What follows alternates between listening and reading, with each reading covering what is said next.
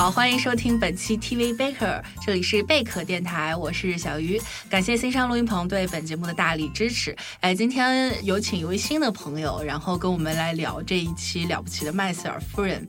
呃，这个这个，你要不先介绍一下自己吧？大家好，我是大表姐。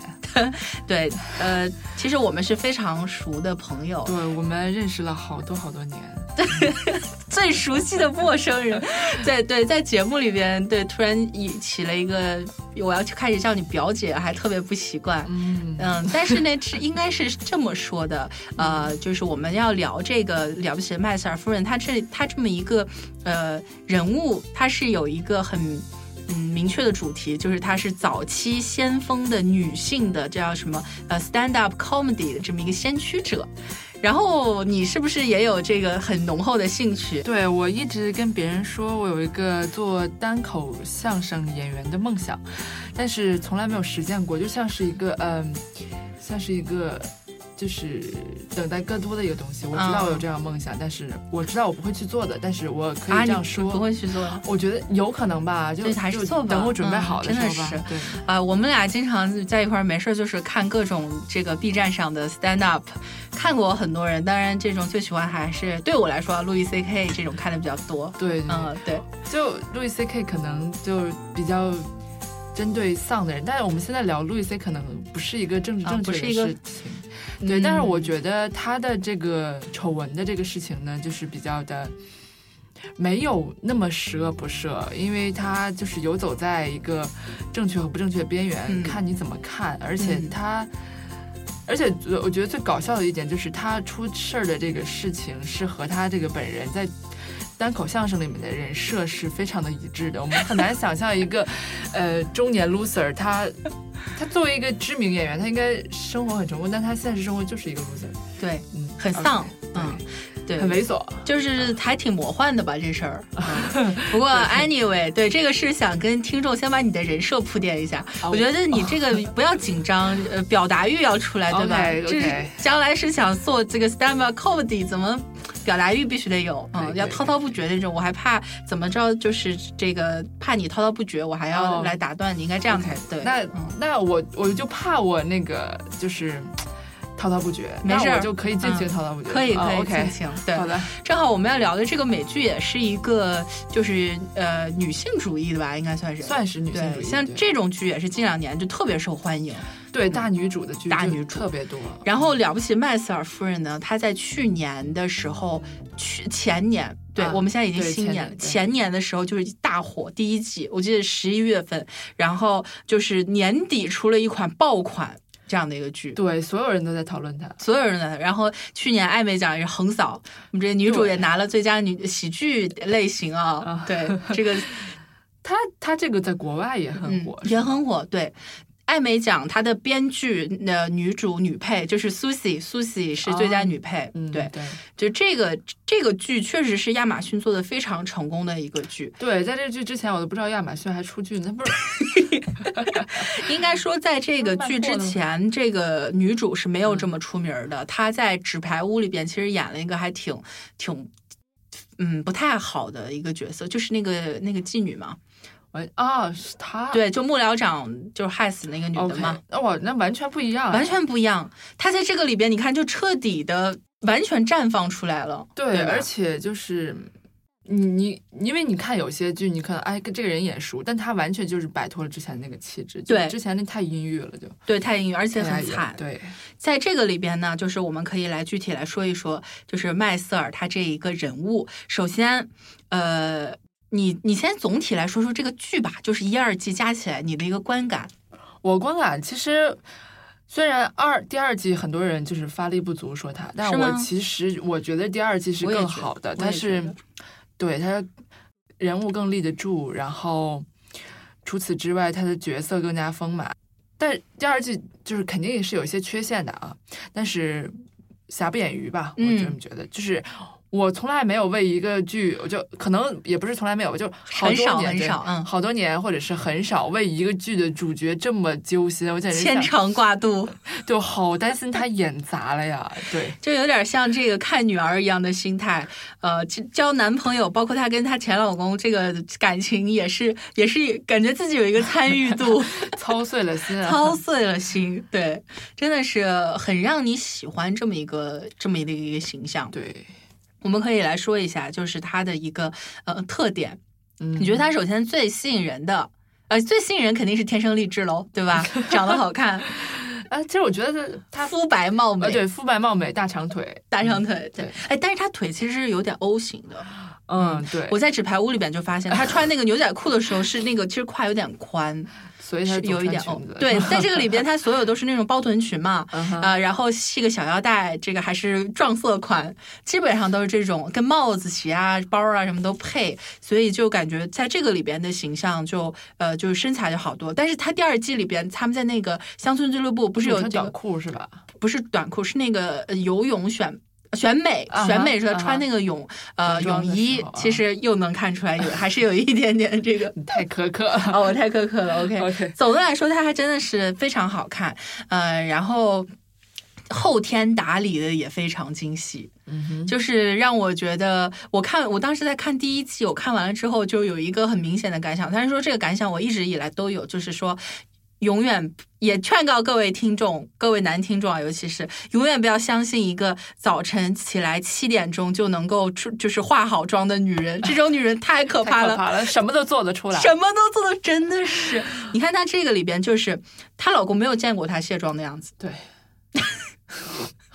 我想象不到，嗯，呃，然后就是这个，她等她老公睡着了，然后再把妆卸了。等她老公起来起来之前，先把再把妆给给画上。而且这个是从她妈妈那儿 学的遗传学习的。然后我觉得女主可能在剧里我们是人见人爱，是大家都喜欢。但是如果生活中你真有一个这样的朋友，你可能也会受不了她，就觉得挺可怕的吧。她是个，首先她是个控制狂，嗯，然后她是一个超级热心肠，对对，就可能你。朋友可能还是需要保持一些距离的，嗯，他在这个里边就是帮帮他那个什么店员。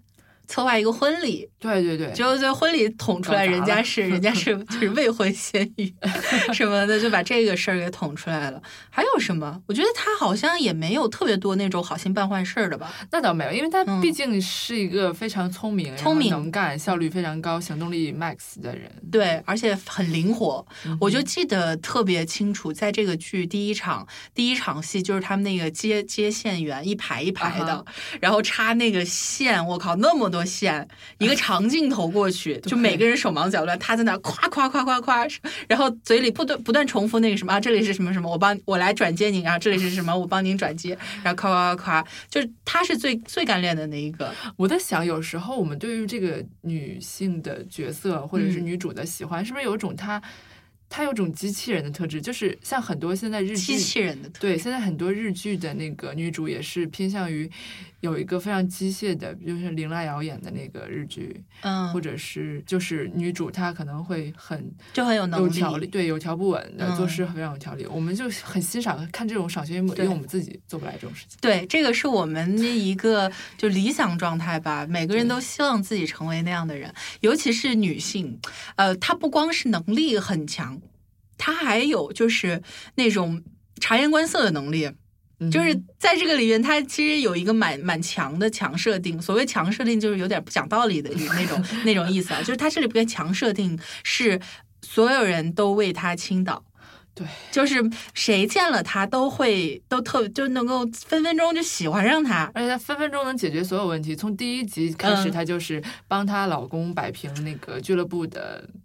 排排时间的人，对对，就是以魅力服人。但是说这个魅力，你可以划分成他的他的外貌啊，他的口才啊什么的。但其实总的来说，这就是一个强设定。对，他是一个非常人见人爱、万人迷的角色。对，嗯，关于他计划狂这一块儿，你你有什么印象深刻的吗？他从他说他上小学的时候知道自己要做什么啊，然后他从他读她知道自己读大学是为了什么，要嫁什么样的老公，要办什么样的婚礼。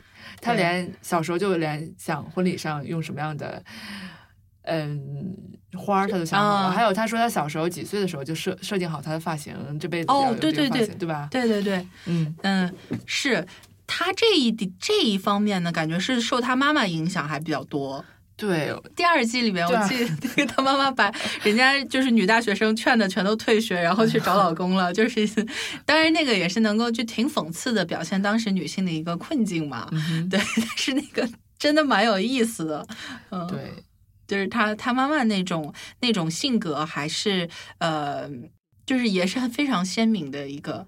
是一个人物。其实我觉得很有趣的是，那个他们家的女仆，女仆不算女仆，就是家政家政，嗯。家政人员，嗯，对，叫 Zelda，他就很有意思，就经常说我就要去休假了。反正我感觉他过得比他们还舒心，是吗？对，工资也挺高的。对，对，哎，说完这个女主，就是呃，如何塑造了一个观众都非非常喜爱的这么一个角色啊？我觉得，嗯，接下来就要说一说她这这这个女主，首先，呃，在这个剧里边，其实有一个隐藏的升级打怪的一个过程，就是她。呃，摆脱这种传统的家庭，呃，家庭任务、家庭妇女这么一个身份，然后变成了一个职业的喜剧演员。嗯哼。然后在第二季里边，她的这个职业道路的发展又受到了一些阻碍。其实这个是一个女主升级打怪的一条隐藏线。对，我觉得我们看到女主成长的一方面，就是比如说她第一季她的一个冲突主要来自家庭，她对那个 Penny 的一个敌意和她对她老公的一个不舍的情感。直到第二季的时候，这已经不成为她生活的主要矛盾了。那生活主要矛盾是怎么能够在呃喜剧界崭露头角和抵抗那些来自外界的压力？就是可能孩子或者是谈恋爱没有那么重要了。对，其实我喜欢这个剧，还有我就是最喜欢的一点就是看他表演。说白了，对，看讲讲段子的，对，看他讲段子。他第一场是喝醉了，对，第然后这个受刺激，就是跑到那个什么 Gaslight 舞台上，还被抓起来了，是吧？漏点，这样说，反正反正是这个有什么有伤风俗罪吧之类的。然后后来你会发现，他他是呃每一场演出会越来越多的，但是呢。剧集是有有所筛选的来表现他的演出的，有重场重场戏，比如说他在这个乡村俱乐部说说，我差点说说相声了，就是表表演的时候被他爸爸撞见了，对，这个是一个重场戏，这集而且很精彩，因为他很有冲突，是他爸爸坐在底下，但是他讲的段子是很低俗的，对，而且讲了很多他爸妈的事儿。就一边讲一边道歉，呃，对，一边找补往回找补，说 啊，当然他这么做，但是他依然很好啊，什么什么的。但实际上观众非常买账，嗯，对这个。然后还有他最最后这个电视捐款的时候，那个也是他的一个重场戏，我就非常喜欢看他在台上表演。所以我们我觉得我们可以说一下，就是呃，这种他的一个风格，或者说他表演是的一个吸引力吧？你觉得？我觉得，首先，我觉得喜剧其实是最难的。你写一个喜剧比悲剧难，你演一个喜剧也比悲剧难，因为你首先要掌握一个观众的节奏，其次是你怎么能够把这个笑点，可能一个笑话两个人说完全不一样的效果，对你有很多肢体语言。那我觉得女主她作为一个普通的演员，她能够把讲段子讲这么好，虽然可能段子不太是她写的，但是也说明她是一个非常就是。有活力和有就是塑造性的一个演员，嗯，然后就表演型人格，对，而且，然后他在这个剧里面，他的风格还是比较偏热情的，然后他跟观众的互动很多，而且他的一个形象就是一个。非常 lady，非常淑女的一个形象，她穿的非常的 fancy，她去到那个俱乐部，但她性格又是那种很有感染力，对，就还挺能带动带动别人情绪的那么一种。呃，对，我们可以类比一下，就就是 Lanny，Lanny，对 Lanny 的那种风格，你应该是什么样？怎么说？Lanny，我觉得 Lanny 是那种冷面笑匠吧，就是他。不是那种，就是非常活跃，他肢体丰语语言也不丰富，以主要以讽刺为主。讽刺，对对。然后 Lanny 他内容也就是他被捕很多次嘛，对，因为涉及很多敏感的，然后还有黄段子，但是它的内容其实是最深刻的，它比女主要深刻。是，然后它的内容也，它的形式也是最先锋的，走在时代最前面。然后，但当然，兰妮也是，它有一个真实的历史人物的形象在那边。哦，哎，这个我们可以一会儿再介绍一下历史背景。呃，对，女主的那种风格，我觉得在就当今就现实的这种呃喜喜剧演员好像也不多见吧？也不多了，不多。你看，我们可以举一些比较有名例子，路易 C K 就是丧。嗯，就是天天在节目里教说，比如说教你这个怎么自杀最不痛苦之类的，对，就是超丧。路易 C K 的主题，呃，自杀、性、堕胎，对，生活无意义。对对，所有的人都是 fucked up，就是沮丧沮丧那种。然后还有比较有名的，比如说这个呃啊黄阿丽，对女性，她那个简直就是没有下限，她那个就太黄太粗暴了，太粗暴了，而且是就是又有点儿。污秽，就真的感你能感觉到某些分泌物的污秽。对，真的太没有下限。就是上次你形容特别好，就是段子界的一股泥石流，就是黄阿丽。对，这但是他也很有名。还有还有其他的一些人吧。反正总的来说，就是每一个喜剧演员他都要有找到一个自己风格是特别重要的。对，像我们了不起麦瑟尔夫人呢，她是她其实是呃，就是表现了自己在生活中本身就具有的一个优点。热热情其实他在台上是其实是表现他自己，他没有塑造第二个人格。对，没有第二个完全是一个非常协调、内部非常统一的角色。我觉得，所以这也说正说明。说明了他为什么第一季喝醉了就直接可以上舞台了，因为他表演的就是他自己。你刚才说那点特别好，就是内部特别协调。在这个里边有另外一个女演员，记得吗？就是那个大牌儿，她就是塑造了一个假的。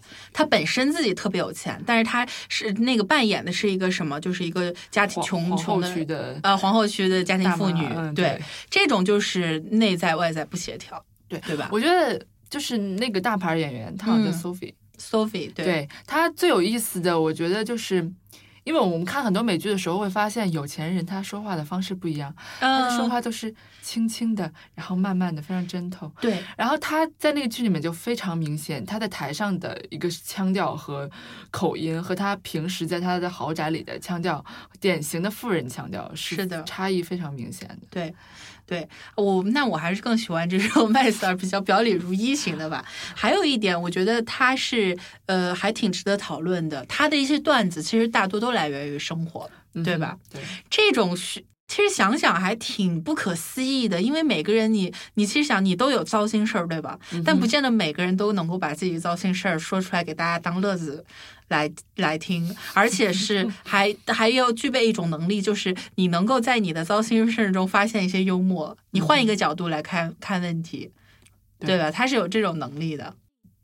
嗯，其实对我觉得他最开始的时候，他是就是真实的事情，真实的，对，因为那个真实事情就是很荒诞，就是可能大家会发笑，但他到后来他会把生活中素材进行一个加工，是吧？对，嗯，比如说他在那个乡村俱乐部里嘛，讲他爸爸、父母的故事。哦，虽然是有真实的一个基础在，但它也会进行一些加工，或者是把不同的素材糅合在一起。然后，所以他那个小本子，就是可能每个喜剧人身边都有一个小本子，肯定得有，肯定对。然后每天记各种段子。然后我看过一个关于路易 C K 的一个分析的视频，还有人专门分析他的对 段子，就是把他段子那段话打出来了，就说他每一个字都是不可或缺的，缺了每一个字，这个段子。都不不如那么好笑，就是他一个段子都是几百次的验证过，对演出的时候不断的打磨，不断的加工，加上一个语气词，一个停顿，每个停顿都是有它的，还有停顿的时间，那个点，对吧？我听路易 C K 在一次访谈里说，他说，嗯，他在最开始的时候，他就讲段子，观众笑，他就很慌张，不知道怎么办。哦，是。然后我觉得是会有的，会慌，会会很会慌张，对。然后他就后来有一个大师跟他说：“你就让那个观众留在那个段子里，让他们笑完，你就可以不停的重复他们笑的那个点，然后这个笑点会达到一个高潮。这变成了一个就是一个抖包袱的一个东西，对，可以再抖两次，对对对，嗯，多抖几次。有有没有不知道大家有没有看过那个花火？”啊，那个日剧，日剧花火就讲的是那个那个也是那日本那叫搞笑艺人搞笑艺人，对。搞笑艺人。他们有一段里面那个师傅跟徒弟说，一个段子出现过三次就会变得非常搞笑。嗯，对，我觉得在很多看单口相声的时候，他们也会把前面的段子重复到后面来说，对，会就异常爆笑。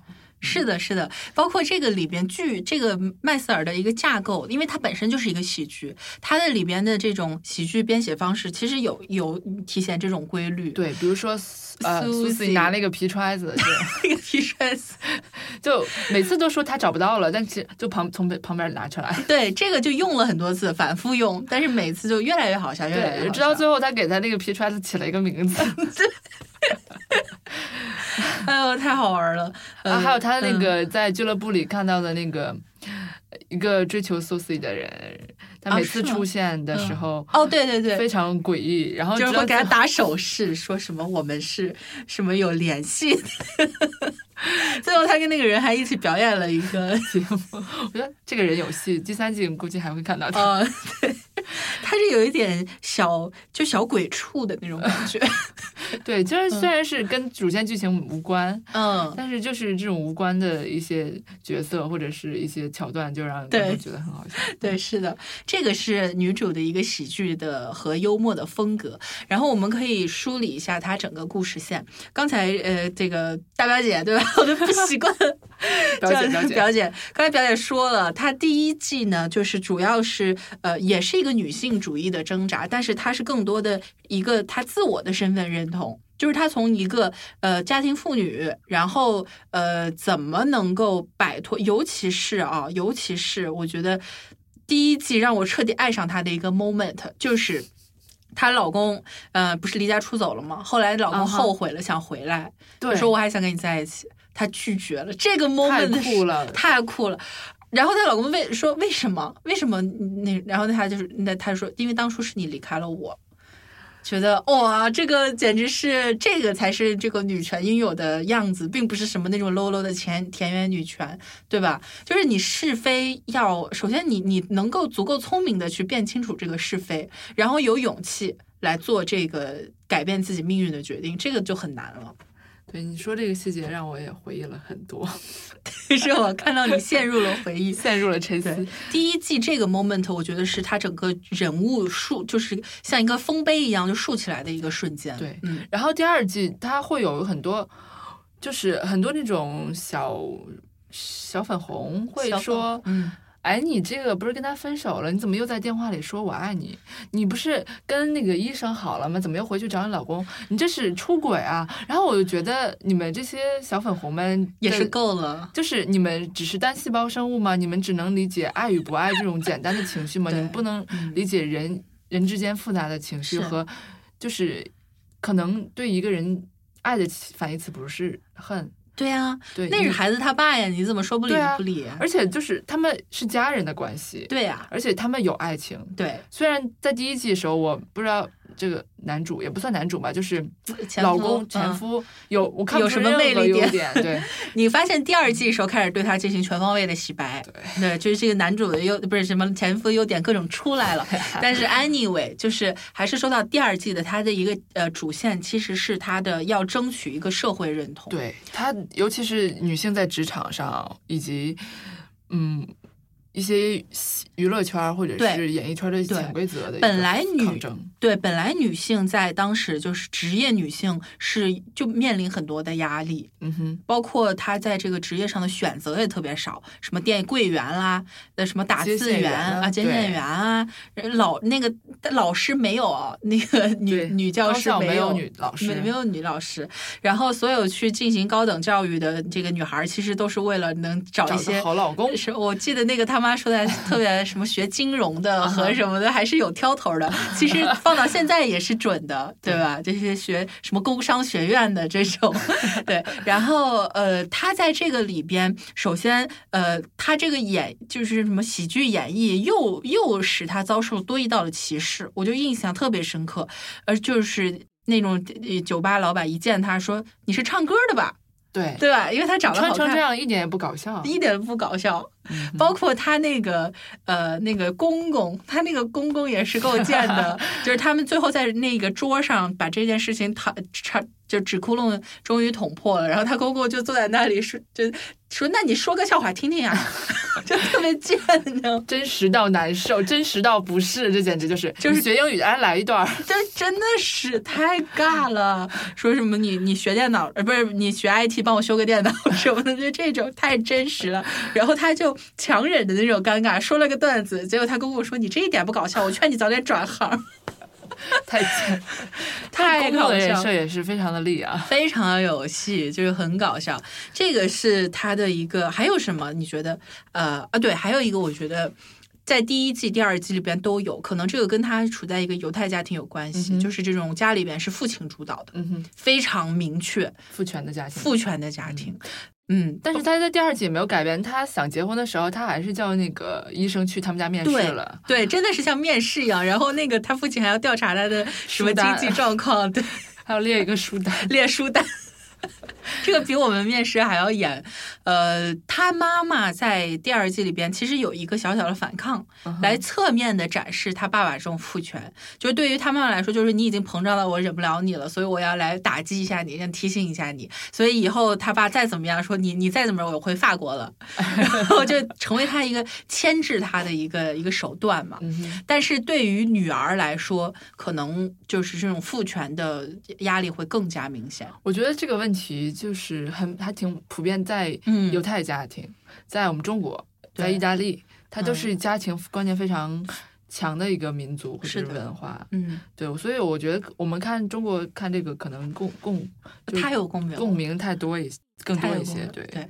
然后他这个他这个里面还有一个也是还蛮有共鸣的，就是大家或者说社会对于女性的一个固有的期待，尤其她是一个上流上流女性，对吧？所所有人都会，尤其是第二季里边特别好巧妙的，就是让他们再回到那个乡村俱乐部，嗯，那些众生百态就太说明问题了。她跟她老公分手了，所有人都先选一边儿，对吧？还有个人过来上来跟她说是，哎，我。虽然跟你很熟，但不好意思，我们选了你老公，就以后就咱俩这边不说话这种。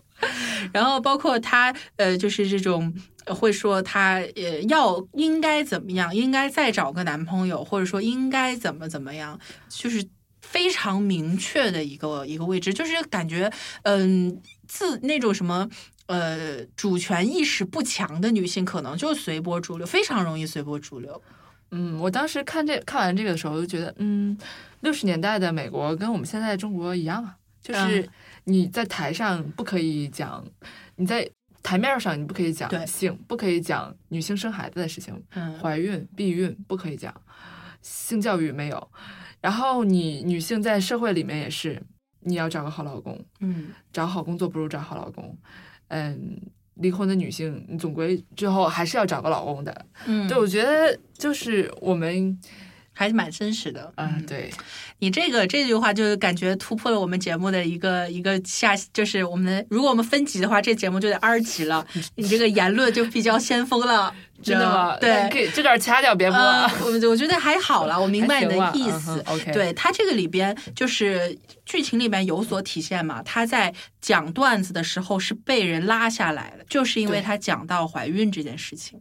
就是当时在你现现在这种美国的这种单口，它这里边啥都有了，就无所不包。像黄阿丽就就把怎么生，把这怎么孩子怎么挤出来，就讲给你听，无比生动的描述出来，以及产后的护理，母猪的产后护理。对，然后但是那个时候，像是呃什么呃怀孕啊、生孩子，甚至女性的生理期啊，这都是闭闭口不能提的。所以他在这个里边是，呃，这个环节上是非常受到歧视的。嗯嗯，对，这也算是对女性的一种歧视了。从大面上来说，凭什么这个就是一就是不能提的呢？就是一个性别偏见啊，对吧？还有他最后不是也就好不容易苏姐给他安排上了到这个非常有名的咖啡馆呃演出，然后他要不断的被人往后排，前面的都是男的。对吧？对对对。当然说那一块编剧也非常帮他，就是他最后 slay 全场，slay 全场，把前面几个男的都给 diss 一遍，都给 diss 一遍。然后，但对，其实这个就是一个歧视嘛，对吧？很明确的。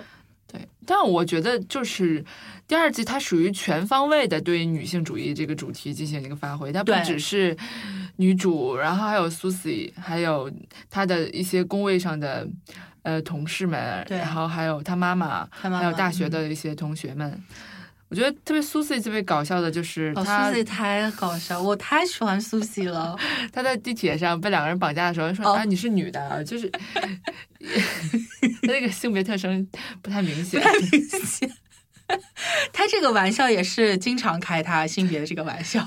对，嗯呃，对，我们可以说说这里边非常亮眼的这个 Susie 这个配角，他呢在这个剧里边其实。他的那种命运其实更悲惨。我看很多这种就评价都说，Susie 才是这个剧里面最励志的角色，因为她不光是女性，她还是底层人。对我，她从她的那个从小家庭环境，她妈妈一看就是一个很不负责任的，然后像她兄弟也是那种，就是像那种美国的红脖，就是白垃圾。嗯，对。然后她。如果从这样的一个家庭出来，他是非常不容易的，而且他是一个有野心的，想要在事业上取得一番成就的人。是，然后他在大城市打拼，仿佛看到了我们自己住着小公寓。嗯，然后他的他的随机应变的能力，他工作的能力，其实他是一个非常出色的经纪人。是的，是的。所以到最后，苏菲想挖他。嗯，对。而且他愿意为自己的客户卖，对卖命，对。对，最后苏菲想挖他，就是因为他能够，就是眼看着他，呃，为这个麦麦瑟尔，就呃呃米米 Mitch 这 Miriam，就是为他去争取他最大的一个利益。我就记得是是昨天应该是你说的吧？说他们有人挖出来细节，这个苏西本来就是到哪儿都要随手抄点吃的。对，我就是看弹幕里说他。从哪个房间走都会拿点吃的，就是第一季他从蜜汁家走拿一个 cupcake，那第二季那个从 呃乡村俱乐部走拿一个苹果，就是穷酸惯了。但是 但是最后他们去那个电视台的时候，旁边有好多面包，对他就没有拿。Susie 长大了，这个也能体现就是他的一个认真程度嘛，对对吧？全身心的投入在这个演出中，非常紧张，非常 focus。对呀，非常 focus，你就觉得。就苏西很可爱，就还有还有他的那个，就是他在这个里边的口才，其实我觉得也不输麦瑟尔。对，他是那种冷面笑匠，冷面笑匠，而且非常讽刺，非常扎心。对，我就记得在这个他们公路旅行的时候，在电话里，他前夫就跟苏西吼了他一遍，说：“你要是他要是一根汗毛伤了，我回来就拿你试问什么，就很凶的那种。”结果那个 Mira 就是说：“哎，他跟你说什么了吗？” 然后苏西说：“嗯，Good guy，你们俩离婚了，我觉得很可惜，他特别好。”就明明刚被威胁了一顿。我最喜欢苏西的是他。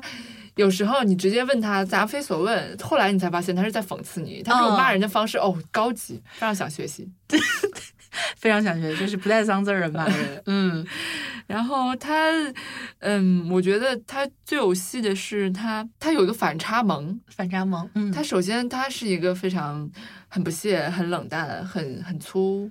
的一个人，然后他时不时会流露出一些温柔的地方，是比如说他在蜜指家住住的时候，就偶尔就敷个面膜，喝个汽水，吃个哦对，吃个三明治，还跟那个 Zelda 建立了深厚的革命友谊。对，跟他那个女仆 关系非常好。嗯，然后到最后他在俱乐部的时候，然后他一向是对那个所有的演出很不屑，所有那些打工的妹子们很不屑，但最后参与演出虽然很。很不很很不情愿吧，但是非常的萌，就是 对 非常萌，它就是一个吉祥物的存在。是他在这个里边，就是嗯，他这个角色可以被编剧就是。给编剧很多方便，嗯哼，你可以在他身上挖掘出很多笑料，以及就像你说的这种对比啊、讽讽刺、反差，就是有很多戏可以添加在这个人物。这在你们那个剧作里面是不是有一个什么万能角色或者什么有一个专有名词有吗？呃，这个可能我我现在才疏学浅，但是是的，就是就这种角色呢，当然非常难，塑料起来非常难。你像他，如果我们现在反推他，好像是哦是一个万能角色，很妙，但是你要想。你要从零创造一个这样一个角色，你要集齐所有社会、所有身份上对他的一个矛盾点是非常难的。嗯，对，她是女性，她是底层，然后她的性格跟她的出身又那么的不一样，你怎么呢？这个 OK，你找很多这种相反的融合在一起，好像是行，但是融合出来这个东西如果不合理的话，没有用。对对，就是那么多丰富的人格特质放在他身上，哎，他们很还能共存，哎，对，还能协调，我觉得这太难了。最厉害就是。绑架他的两个人成了他的好朋友，非常好的朋友。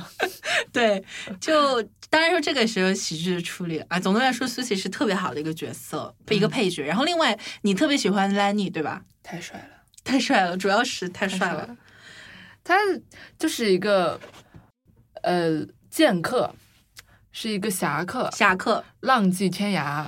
对，然后没有人知道他下一个演出在哪里，没有人知道他是不是被捕了，没有人知道他下一顿是不是吃得饱。但是他总是行侠仗义，就是在各个俱乐部里面说着最尖酸讽刺的段子，像是一个艺术家。对，啊，一个一个叫什么这种大仙儿、大仙儿一样的大神，对他对于这个 Mitch 来说就是大神嘛，等于说是 Lenny 启发了他想要做这个事情。嗯嗯，而且他俩在，我觉得就是就是呃，编剧开开给给女主开主角主角光环嘛，嗯，就他俩还是那种神交，神交，对，soul mate，嗯哼。呃，会在在 Lenny 最最难过或者说最不幸的时候，或者说在 Mitch 最不幸的时候，他们俩总能能够就走在一起，然后就互相就有一个精神上的支持。Teeth up，真的 Teeth up，对，这个还蛮好的，就没有那种狗血，我觉得是很好。千万不要安排这种狗血，千万不要狗血。对，关于 Lenny，你可以说一下，就是他的一个原原型人物。对他是其实是有原型的，叫 Lenny Blues。他是这是他的一个艺名，他是真实存在于那个上个世纪六十年代美国，然后他被捕很多次，每次都是因为，嗯，就是在发言过激，对，过激烈或者是比较的低俗，然后其次是他最后在四十多岁的时候就因为过量吸毒去世了，非常遗憾的一个事情，然后。在二零零三年，就是美国的某一个州州州的州长才撤销了对兰尼的一些罪行，就是这个来的太晚了。就是，但是我们会说，OK，正义只会只会迟到，可能会迟到，但不会补到，对，但永远不会缺席。对对，兰尼好像确实启发了很多人，而且他的角色，他的形象非常先锋，然后他。其实我觉得这个剧最好的就是，虽然男呃这个 Lenny 选的演员跟他长得还蛮像，像很像，就是呃可能五官上有一点区别，但是神气神态哦太像了。然后嗯，他对这个女主，其实女主在现实生活中也是有原型的，但是原型跟这个跟女主差距还是挺大的，这可以待会儿说。但是他确实给这个女主的一个现实原型。一些启发，然后他给这个女主写了一个小纸条，不是女主写了一个，给这个女演员写了一个小纸条，嗯，说我觉得你很好，然后他就那个女演员随身携带着，那个女演员是很有名的一个单口相声的演员，叫做 Jonna River，对，Jonna Rivers，然后她也是一个很多人受到启发的一个，哎，那我想知道她是曾经是一个家庭妇女吗？是这种发展路径是跟他跟他以蛮有很多相似之处，他也是出出一个中产阶级的，然后家庭比较富足的那啊犹太家庭，犹太家庭。然后，但是他跟 Mitch 不太一样的是，他一直觉得自己长得不太好看啊，是一个丑小鸭形象的角色存在。然后他在这个职业生涯中也是不断的整容。就是可能有一种对于自己相貌容貌上的不自信，哦，也是由于他在演艺圈嘛，你知道大家都是看脸的，嗯，可能自己会 judge 自己的样貌，不太能自洽。对，然后但是他这个角色，他讲他的个人风格也很鲜明。这个女演员她的嗓音很沙哑，然后她很最著名的段子是。那种批评名人的着装，还有讨论 judgmental 的这种，其实我也蛮喜欢这种很不政治正确的东西，我都喜欢。哦，好的呢。然后那个兰尼，说回兰尼，说回兰尼，他我觉得整个第二季我最喜欢就是最后一集兰尼的那段表演，嗯，尤其是他对着镜头唱那首歌，哦，他是带一点表演性质的，对那个时候的。电视节目的脱口秀或者单口喜剧，它都是各种元素穿插的。它不仅是直接说，它可能会有歌舞表演，然后哎，还蛮难的。对，然后可能有木偶戏之类的。然后他那段就是有一个歌舞的，有一个唱歌的部分，然后那首歌就非常打动我。兰妮唱的就是啊，对我就很动情那段。嗯，好的。然后女主就我跟女主一样动情，女主受到那首歌启发，就是觉得我不要结婚了，哦，是我要去追求事业，是 I will be alone。对对。这个最后的结呃，第二第二季结尾真的挺有余味的，因为他我们要说到他在第二季里边有一个很重要的感情线索，就是他遇到了一个医生，然后跟这个医生发展出来一对快要结婚的恋情。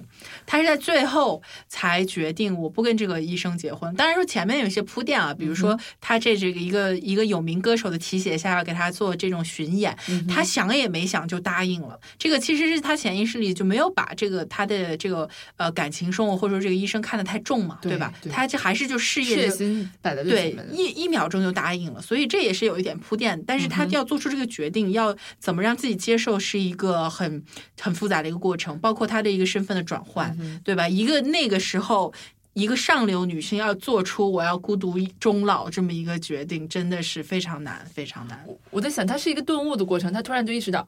我是要追求事业，必须要舍弃一些东西的。他可能也是通，就像你说的，Lenny 的表演，他知道自己热爱的这个东西，他意识到自己热爱是有多么热爱这个事业。嗯，就说到医生那个角色，我就觉得。我之前觉得他很炮灰，因为他的形象就很虚。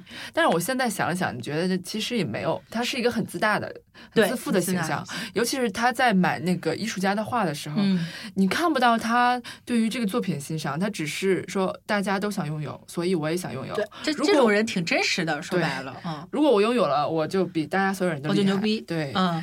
然后这个角色呢，就是还挺呃，算是立得住了。但是他在这个剧里边，他其实是一个功能性的角色，就是他要他就要起到一个呃，帮前夫制造个情敌，对吧？嗯，对。然后搞点醋意，然后再再跟这个女主，等于说把女主从上一段感情中这个拉出来，或者制造一些他跟男呃他跟前夫的一些冲突。嗯，对。然后包括就是能够影射出来一些那个时代的背。景，他呃，这个七大姑八大姨妈妈呀，什么社会对于他的一个要求，还有就是他自己的一个感情需求啊，对吧？像像 Mitch 这种这么魅力丰富的，不可能没有追求者，生命中对没有追求者，这也是能说得通的。但是呢，就是话说回来，这一段感情我觉得没有处理的很好，就是因为我没有觉得 Mitch 他能够在这么短的时间内就爱上这个人，而且跟他谈婚论嫁。对，我觉得看不出他们有。化学反应对啊，般配般配度般配在哪里呢？甚至还没有还没有前夫的 跟前夫那种感觉。你现在想想，那个医生，你能想起他的脸吗？就就还是可以想起来。我想长得特别像这个沙演沙赞的这个演员。OK，这种是一款吧？嗯，一款。呃。再说到这个前夫，前夫这个角色也非常有意思。在上一季的时候，他是彻彻底底的渣男，但这一季里面，编剧从头到尾给他洗白，就会发现，在上一季里面，你觉得他是一个妈宝，对吧？对，花家里的钱，然后家里安排工作，他还就挺不满意的。你有什么不满意的？但是又觉得好像永不满足，挺不招人喜欢的。但在这一部里边，你会发现他他自己首先他能够把生意打理的很好，帮他爸爸搞那个破工厂，然后。太有意思，他爸妈在在在密池家 对到处藏钱，就这也是一个梗，他用了好几次，对吧？真的是，哎，你说的太太对了，就是这个这是一个规律，对，到处藏钱，他帮他这个工厂怎么都弄好，然后呢，他又很有责任心的，呃，包括去带小孩儿，对吧？跟小孩相处，怎么去在在蜜池被在外面。被那个酒酒吧老板欺负的时候，然后作为一个男人非常英勇的去为他讨回讨回说法，其实这都是一个洗白的过程。其实洗到最后，我有点喜欢这个前夫的角色了。我也是，就是挺有魅力。特别是他说他有笔钱，他不知道干嘛的时候，他想做一个俱乐部就是他有一个情怀，有一个情怀，嗯。就给他脸上贴了很多金吧，真的是洗，真的往往往这个清里洗。包括第三季，很明显能够感觉，就是这个故事的走向，就是他要开一个这么一个俱乐部，然后 Mitch 可以去他那边演出，就是 home home home space。对，就等于说这两个人在这个事业上相辅相成，又成为了一种伴侣一样的或者 partner 之间的一个关系，就是这种缘分还挺深的。嗯哼，就是很明显的一个剧情走羁绊很深。对对。对对，是这样的。我觉得他长得非常的犹太，对对对，非常犹太。其实路易 C K 也是犹太人，他是后来信教的，对吧？他不是生的，他他很 tricky。他他爸爸是墨西哥人，结果在他小时候某一年，他爸突然就皈依犹太教。对对对，哎，他老 diss 他爸是墨西哥人这一点，我觉得就有的时候看他们那个单口喜剧啊，我就觉得就是 diss 亲人这一点也真的是蛮绝的。有这个不是不是谁都能 diss 出来的，你把周围的人都骂了一顿，然后你回去还要跟他们生活在一起，告他们都是假，都是假的。啊，对，或者就是不让不要让他们来听你的表演。嗯，对，就路易 C K 最喜欢吐槽的就是犹太人和墨西哥人。对，往死里黑，往死里。对，呃，还有什么？我想想啊，我们聊完这个一些这个男性角色，对，男性角色还有爸爸。爸爸在这个里边是一个非常龟毛的数学教授，呃，然后什么贝尔实验室啊，什么感觉很 fancy，但是他本身是一个非常纠结且优柔寡断的人，啊，就是他他的一些生活习惯只有他的妻女可以忍受，但是爸爸在这个里边角色也非常讨喜，很可爱。对他，我觉得他是，其实他更依赖他的妻子和女儿，非常依赖，甚至 Zelda，对对，他是老老小孩的角色，老小孩，特别是他那个书房，你们不要懂的书，就是非常固顽固的老头儿，顽固。他是那种，其实他没有意识到他是生活不能自理的，对吧？就需要生命中一些女人。但我觉得他很好玩的，就是他有那种我是中产阶级的 class 的那种呃格调，他就很鄙视他的亲家。嗯，对他亲家太粗鄙了，他是觉得他们是知识分子，倒也不是说中产阶级，就觉得知识分子。他那个对他们有一个设定，就是他跟他这个亲家是两个人是就 恨不得老死不相不相往来，死对头。就在乡村俱乐部的时候，他这么好不容易摆好那个弹球，一个角度都算好了，结果他这个 那个亲家就闯过来，这两这两对儿就形成了一个鲜明的对比。我觉得这也算是一种喜剧手法，喜剧手法，对他非常就是。很典型的一个就是两个亲两个对头的一个对斗嘴的，会出很多喜点。对，南极跟北极那歌怎么唱来？什么刚开始看你有点不太顺眼，但后来又什么？对，就是那种感觉。呃，然后说完了这些男性的角色呢，其实再说到他整个剧的一个呃喜剧，就怎么去做这个喜剧呢？首先就是说到呃，刚才说到一些。这种段子的重复，这个是一个一个手法。还有一点，我们刚才其实也提到，就是这些符号化的配角，他不用把这些很多配角塑造的活灵活现，但是你一定要抓住他一个标签，抓住他一个特点，往死里做。对，就是粗鄙的粗鄙的亲家，然后或者是呃，这个就自大的医生啦，还有什么呃家里的女佣啊什么，你会发现他这种不太重要的。不太重要的这些配角呢，其实是一个呃，也说的不好听点，是一个比较工业化、非常单薄、单薄的一个角色。但是他某一个特质是非常能够易于被被拿来做喜剧、做开玩笑。对，其实你要是看那种单口相声，你会发现他们像路易 C K 经常调侃的，他爸爸也好什么的，这每一个人在他的段子里其实是一个侧面，以一个侧面存在着。这个侧面恰好是最容易他拿来编段子的一个侧面，对吧？对，这个也是一个方式。因为真人就不有趣了嘛，真人不有，真人太缺缺点和错误，错误和一些悲剧是最有趣的。也不是最有趣吧，就最讽刺吧，对，能出笑点。然后这个第二季里面让我印象特别深刻的就是他就是回乡村俱乐部那几集，我觉得太搞笑了，把整个这种美国资产阶级都黑黑惨了。因为像是呃跟那种欧洲小资是完全不一样的。你看他妈妈到法国那几集，就是我靠，自恨不得就天天在咖啡馆辩论哲学与文学、自由，就是 就是倍儿高端那种。但是美国的有钱人就是要开全体开车，然后带着家里边所有家当搬到另外一个其实跟家里边没差多少的一个俱乐部，呃，然后有有人领着一起做体操、做游戏，就傻不拉几的，然后天天给组织点啥活动，就是。就有点像这种，我觉得现在中国也特别多所谓的野炊 什么的，就稍微有点有钱人，然后开个房车，带着孩子出去。其实你干的那些事儿，其实跟家里边在家里边干的事没什么区别，对吧？就出去了就开心，就出去了。我就想，我们所全是全球都对美国人有一种偏见吧？对，有乐观。蠢，然后因为你看很多英剧的时候，或者是看很多单口喜剧，不是美国的，嗯，他们都会说美国人多么乐观，多么傻白甜，真的是傻白甜这三个三个字特别精准。然后就像我看过一个呃一个旅游节目，其实是 BBC 拍的，是那个主持人是。呃埃及狂人里面的 Moss 哦，那个黑人，对他是一个非常典型的中英国人。嗯，他在那个节目里每一集会邀请一个嘉宾跟他一起去旅行，他就全程吐槽，就完全不在乎我们这个嘉宾，我们要客气一点，我们这个东西好吃就是。就算不好吃也说好吃，他全程吐槽，就是非常的 尬，让我觉得就他旁边的嘉宾我也能感觉到尴尬。可能这也是一种人设，对他的人设就是一个非常就是很毒舌那种毒舌的英国人。有的英国人就是吐槽能力 max，然后又很有优越感那种。嗯，他就有几集的嘉宾是加拿大的或者美国人，就我感觉明显两个人就是不是一个画风，真的是不是一个。另外这。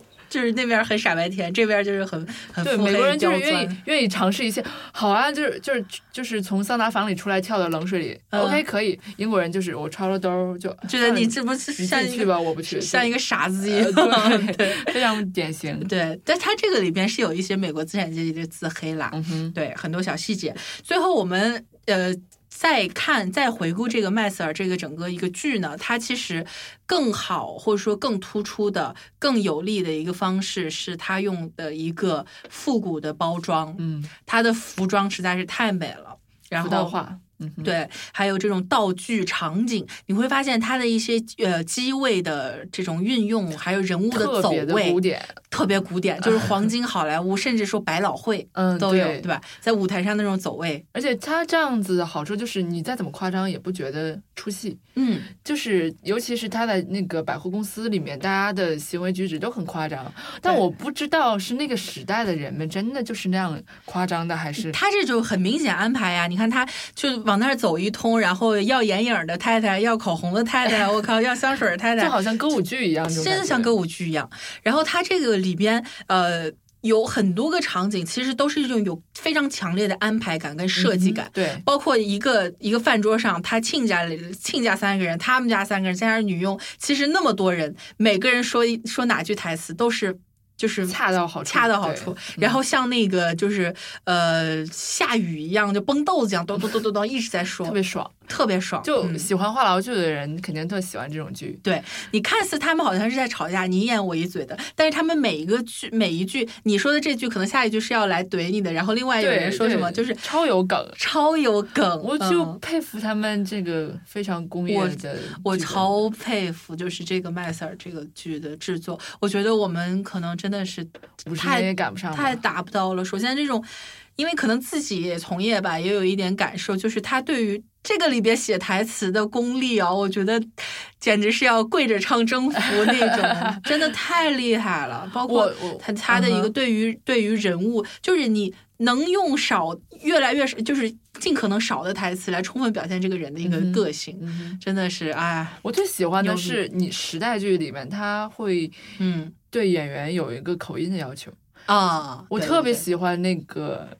过去的人们纽约的那个口音是吗？就好像我们小时候看《小蝌蚪找妈妈》里面那个配音，他那个口音啊一样，他就是每年代的口音也会带给我们一个对时代的一种脉搏的感受。然后我就很喜欢，特别是那段他在电视台接电话接电话的那个表演接话啊，对接话员的那个口音，嗯，然后让让我印象很深刻，我超喜欢那个，就是带一点。年代的那种口音。对它这个方方面面都设计的非常好，真的是它整个工业的成熟带来的一个。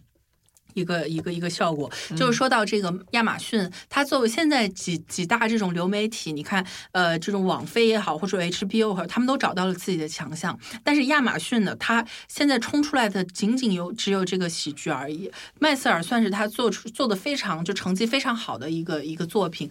但是呢，亚马逊现在就是苦于说没有更多的这种自己的强项去做，而且喜剧是非常难做的。再加上近呃去年吧还是前年，就是亚马亚马逊的高层也因为这种 Me Too 的事情，造成了很大的这种变动，就是这个他们整恨不得整个头头就是最大的那个头出事儿了，所以就是 对于亚马逊来说，整个面临的一个呃在工业上的竞争还是蛮残酷的，对，就是还还是嗯，如果从这个角度来说的话，呃，麦瑟尔，唉，反正希望他拍下去吧，然后好好的再多拍几集，嗯，对吧？嗯。我不太清楚啊，出每一季出一个喜剧是比出普通的剧集更难的嘛？就不说那种情景喜剧，我觉得情景喜剧就太行货了。我们现在看的情景喜剧，就感觉就是喜剧真的没有用心写。对，但像麦瑟尔就是不一样的喜剧，就会让这对这个就很惊喜。你在这个年代可以看到这样的一个年代喜剧，这有点像什么？就是说，嗯，你别看它有是是什么，这是一盘有灵魂的炒饭，黯然销魂饭。对吧？然后 B 站上天天说什么这这个饭没有灵魂是吧？然后注入灵魂是吧？这个这这个麦瑟尔就属于有灵魂的剧啊，对吧？对，它是真的有吸引你，让你牵肠挂肚的一个呃一个一个魅力在的。嗯，所以今天我们也用了这么长的时间，然后来梳理了了不起的麦瑟尔呃夫人。一二季吧，其实就是一起一起说的。然后这一个剧呢，会在之后回归，我们到时候看需不需要再进行一个呃，就是总结，或者说再聊一聊。到时候希望大表姐已经出道了吧？你的 stage stage name 就大家已经记住了。我们我们可能我们上海有很多听众可以去到现场给你打 call，对吧？嗯，好的，那个我我最需要的是一种勇气吧，勇气，对，面对我讲的段子不好笑、冷场的勇气。我觉得你还挺适合做那种冷面笑匠的。你不是，你看我们录一期节目就知道，我是一直呱呱呱呱说个没完的，然后你是会就是还呃时不时的嗯就是。蹦出一些，就感觉你很冷静，对吧？你很冷静，很控制自己的情绪，但是你对于自己说的什么还非常有条理，嗯，对吧？你不是那种话非常多，像麦瑟尔夫人那种语序超快的，可能是那那种冷冷面，像更像 Lenny，对吧？你正好你这么喜欢 Lenny，我这么喜欢 CK，对，Louis CK，但是 Louis CK 太丧了，嗯。行吧，嗯那就好的。看看看你跟这个麦瑟尔谁发展的比较快吧。OK，明年明年大家再见，明年再来的。明相约明年。好，那最后如果大家喜欢我们的节目的话，可以在微博上搜索贝壳电台贝壳 Radio，然后关注我们的另外两档节目。我们在上一期呃贝壳荧幕里跟大家分享了最新的华语电影《地球最后的夜晚》，然后在之后呢会在这个贝壳有话跟大家分享我们的一八年的一个佳片的盘点跟烂片的吐槽。以及十佳剧集等等的一些盘点都会呃陆续的跟上，就是这个节目还是非常多的，希望大家不要错过。感谢大家收听本期 TV Baker，我是小鱼，我是大表姐，我们下期再见啦，拜拜。想要更好音质和录音体验，欢迎您来新唱录音棚，地址永嘉路三十五号五零一到五零二室，电话幺八九幺七零七零二六五。